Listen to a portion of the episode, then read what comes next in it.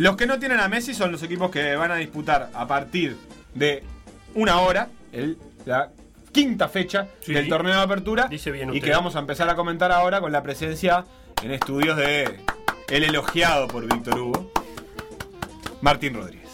Bienvenido, Martín. Eh, ¿Puedo hablar? ¿Puedo saludar en este Eh, momento? estuve de buenas escuchando el relato Estuve de del chico. Es- este. ¿Puede ser que sea el tercer integrante de PDA elogiado por Víctor Hugo? Ah, puede ser, puede ser. ¿Ah, sí? La ¿Ya verdad tres que nos- elogios? Sí.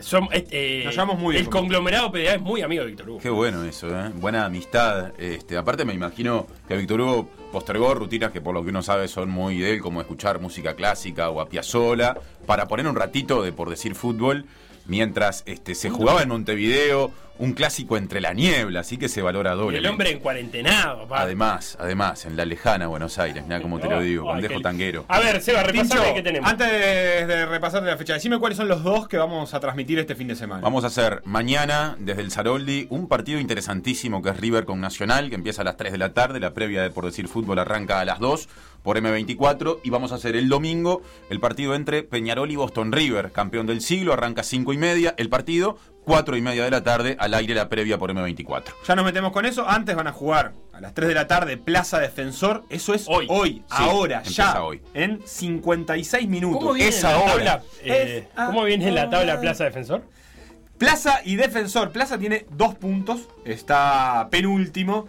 Y Defensor tiene cinco y está en el borbollón del medio. El problema de Defensor es que también estaba medio comprometido en la lucha del descenso. Sí, es el último que no desciende. Le lleva algo así como 12 8 puntos. puntos a Danubio. ¿Ocho nada más? ¿No son dos dígitos? No. Ay, mamita. Entonces que empiece a temblar un poco. Danubio va a jugar a las 5 y media hoy también contra Montevideo City Torque en el blanquecino césped del estadio Charrúa. Blanquecino césped. Ah, ¿Tuviste está la preocupado porque está perdiendo color el charrúa, dice Sebastián. No, no me percaté de, de esa decoloración, está sí, bien dicho así. Sí, como quien se tiñe el pelo Ajá. y primero se lo decolora para eh, darle después el color. ¿Viste Eugenio Figueredo quizá. Lo dijiste vos. Es una posibilidad. Es una posibilidad. Eh, parada difícil la de Danubio porque no viene en un buen momento y Montevideo City Torque, por, vos lo viste aparte la del, del partido pasado, está armadito. Es el tercero del campeonato, tiene. 7 puntos. Y Danubio está último en la tabla Sí. de posiciones, antepenúltimo en el descenso. eh, en un descenso que aparte todavía, eh, digamos, amerita eh, una doble lectura, porque en realidad los que vienen de la segunda división... eh, Pusieron eh, suficientes puntos todavía. Claro, es, es una cosa muy nueva y difícil de proyectar, Sí, pero, no te está cómodo. Pero te entrevera. claro, Te entre entrevera la semana, que vos estés ahí en la tabla del descenso, por más que no sea la real, porque los que vienen tienen solo cuatro partidos, los que vienen de la B. Sí, pero si entrevera los dos que subieron, de- de- subieron tres, pero digo, si Rentistas y Torque confirman una campaña más o menos estable, Claro. ni siquiera buena como la que están haciendo, que es de prim- primeros y terceros, estable, eh, casi que te condena, ¿no? Sí, sí, te complica muchísimo. ¿no? Entonces, hay una norma no escrita que dice que de los tres que suben, nunca se quedan los tres. No. Siempre por lo menos uno se va, a veces dos. Habría que ver si alguna vez se fueron los tres. Me parece que eso tampoco llega a darse generalmente.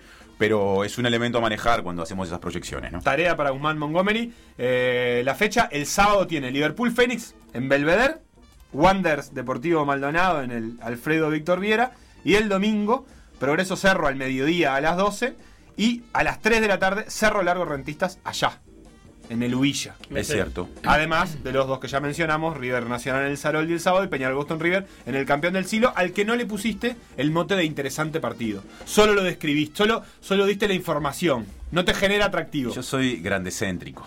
Tengo, tengo ese, ese problema del, del periodismo deportivo uruguayo tradicional. Entonces lo que me pasa con River Nacional es que en, en mi subconsciente, evidentemente, ocupa un lugar en el estante de lo importante porque se da la situación no habitual en nuestro fútbol de que viene bastante mejor el chico que el grande, ¿no? Y viene puntos para. River, Además, invicto. Invicto River.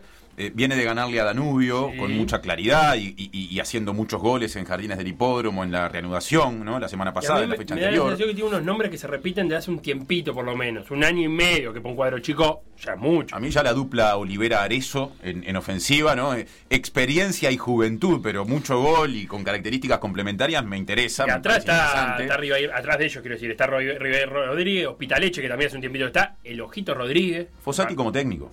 Es un técnico con mucha experiencia que en general hace planteos que tienden a ser más osados que los de otros técnicos, ¿no? Yo supongo que volveremos a ver como tantas veces en equipos de Fossati una línea de tres con carrileros este, ensanchando la cancha, jugando por afuera.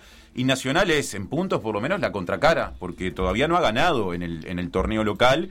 Y creo que tuvo todo en el clásico para llevarse el partido por cómo se le dio y no lo aprovechó. Lo que no digo que lo ponga Munúa entre la espada y la pared, pero seguro que lo hace llegar incómodo. A riesgo de que, de que se enoje Facundo, aparecen los probables Ya me enojé. la, el ingreso de Amaral. Lo que, más allá de que sea Amaral o no, lo que habla de un cambio de figura, porque Sí. pasaría a ser un 4-2-3-1 con, con tres medias puntas detrás de Vergesio, el Choricastro por un lado, Santiago Rodríguez por el otro, eso se mantiene. En defensa sí, esos son cinco de, defendiendo, pero con Amaral detrás de Vergesio. ¿Y quién sale? Y ahí sale Jacob, el 5-5, y habría un doble 5 con Neves y Carvalho. Claro. Habría todo ahí.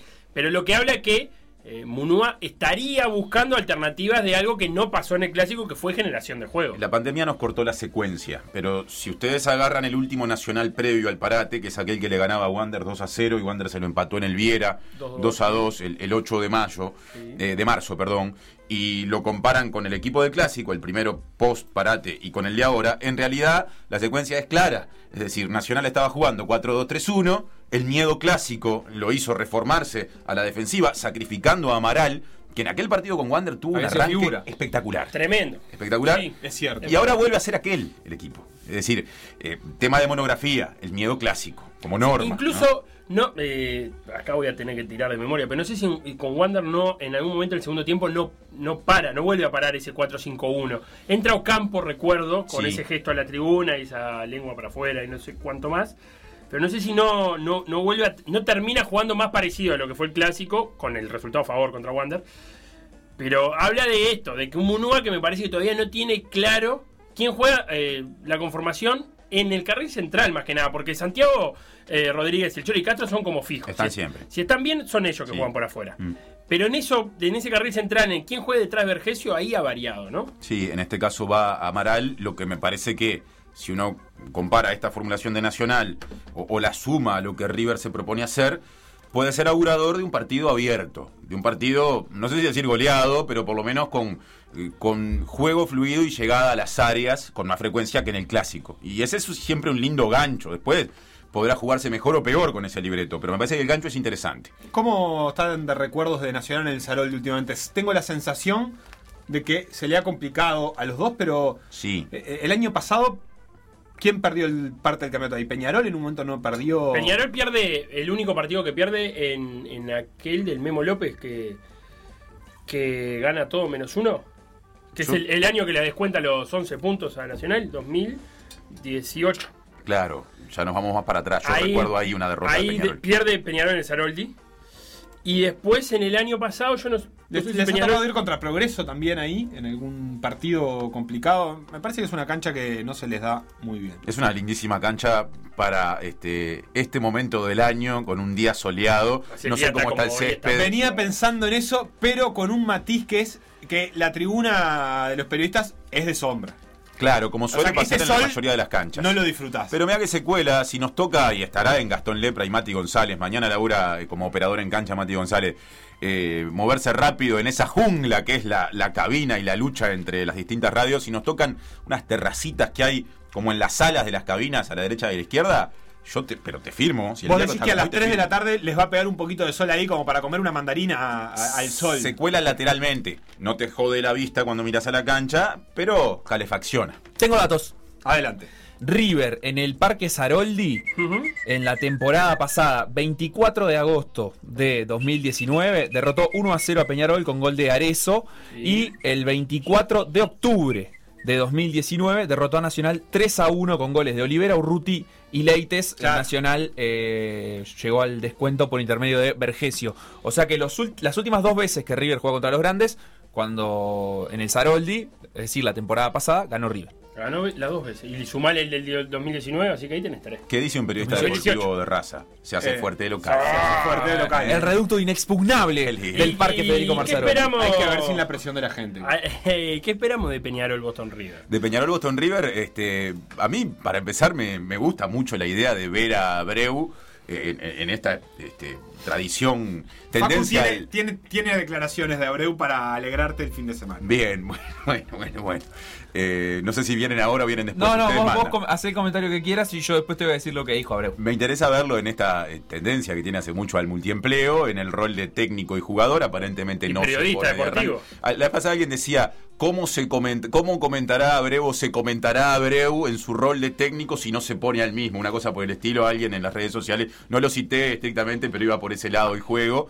Eh, me interesa para empezar ver cómo funciona Boston River, un equipo al que no he visto últimamente, y también cómo Peñarol aprovecha lo que puede este, asociarse a un resultado clásico y hasta un desenlace y trámite que quizá lo pueda fortalecer a un equipo que sigue bastante atrás en la tabla, no tanto como Nacional, pero que salvó un partido complicado, muy pesado como es siempre el clásico en la vuelta a la actividad, en condiciones desfavorables y creo que por momentos haciendo cosas interesantes de mitad de cancha hacia arriba, donde habría un cambio. Sí, eh, obligado. Britos no, no juega por expulsión. Dos partidos le dieron a Britos. Eh, el rumor más fuerte que juega Chisco. Eh, Las otras opciones son Acevedo y Facundo Torres, que hizo unos buenos amistosos y se entró el nombre como a, a- a decirse por ahí. Pero parece que el, el uno es Chisco y en todo caso la, la otra opción sería Acevedo para, para cumplir ese rol de, de 9, de área a área. El resto todo igual. Formiliano no está para jugar o Sí. sí está. No, eh, está, pero no sé si lo va a tener en cuenta. Está llegando con lo justo. El Cebolla Rodríguez no estaría titular porque tampoco está como para jugar 90 minutos. Aparte, recordemos que vamos a tener fecha entre semanas. O sea que vamos a tener que empezar a, a- a ver cómo los técnicos empiezan a, a acumular los minutos en los distintos jugadores. Lo que quería decir de Boston River es que todavía no está Martinucho, que va a estar sí para la fecha entre semana, eh, por el tema de, del De los y demás, y los pases. Eh, estaría habilitado para, para jugar entre semana. Eh, Y Forlán prepara a Gargano para esa misma fecha, para la sexta fecha. No todavía para este fin de semana. No, para este. Digo, con Chisco es otro equipo en comparación con la referencia abridora inicial, digamos, del clásico, ¿no?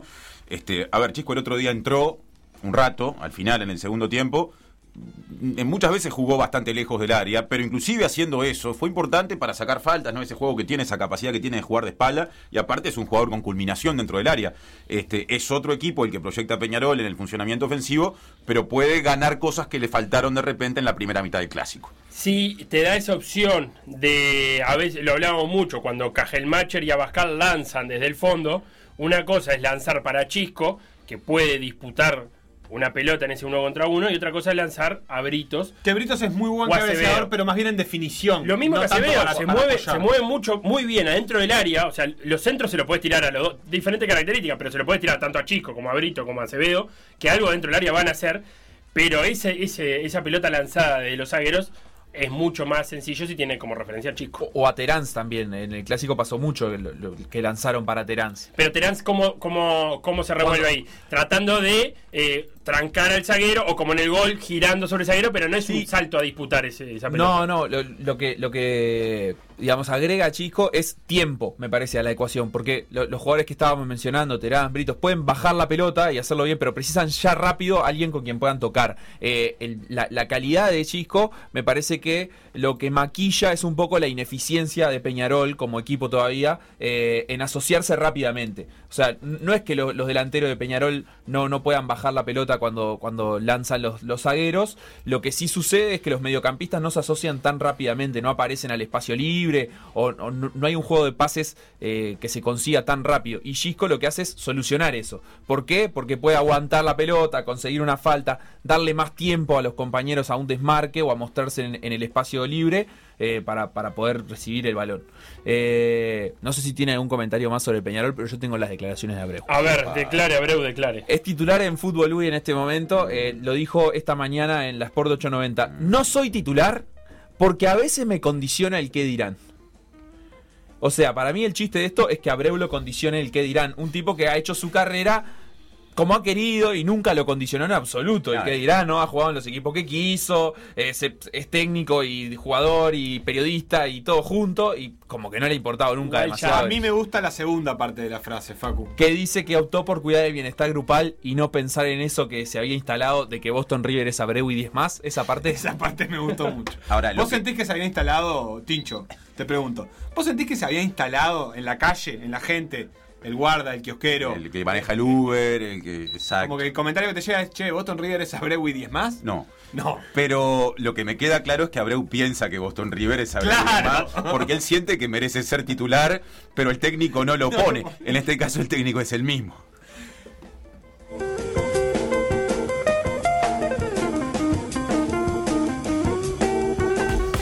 Lo que pasó en Por Decir Algo, revivirlo en pda.uy o buscar los podcasts en SoundCloud, Mixcloud o Spotify.